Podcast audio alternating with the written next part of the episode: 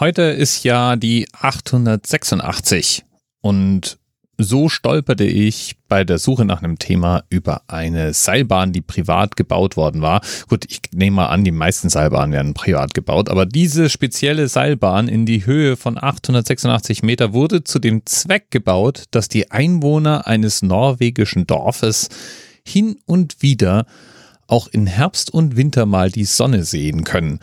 Das heißt, da gibt es ein norwegisches Dorf, das sechs Monate lang im Dunkeln liegt.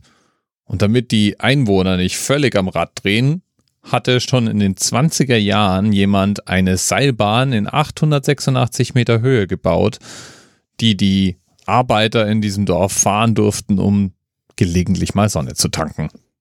Und irgendwann wurde es ihnen dann zu bunt.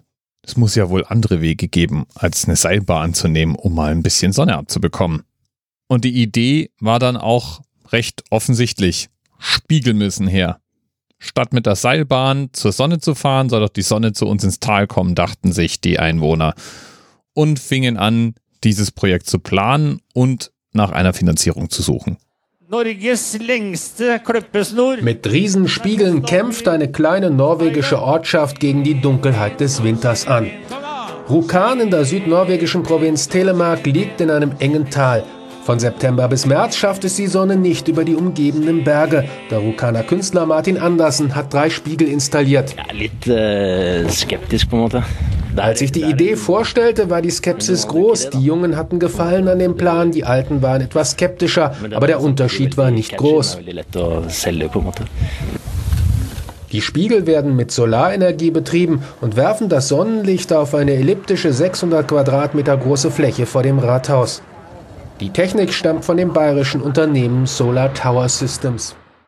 Ja, und das erste System seiner Art ist das übrigens jetzt auch nicht gewesen. In Italien gibt es eine ganz ähnliche Installation und die wurde damals 2003 in Betrieb genommen.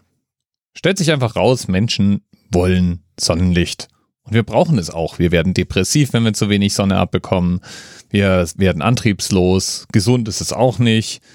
Also freuen wir uns doch jetzt mal eine Runde mit diesen Norwegern, die endlich auf dem Marktplatz auch im Winter Sonne haben können. Bis bald. TMRS 10, 9, 8. The experience of 47 individual medical officers. Was hier über die Geheimzahl der Illuminaten steht. Und die 23. Und die 5. Wieso die 5? Die 5 ist die Quersumme von der 23.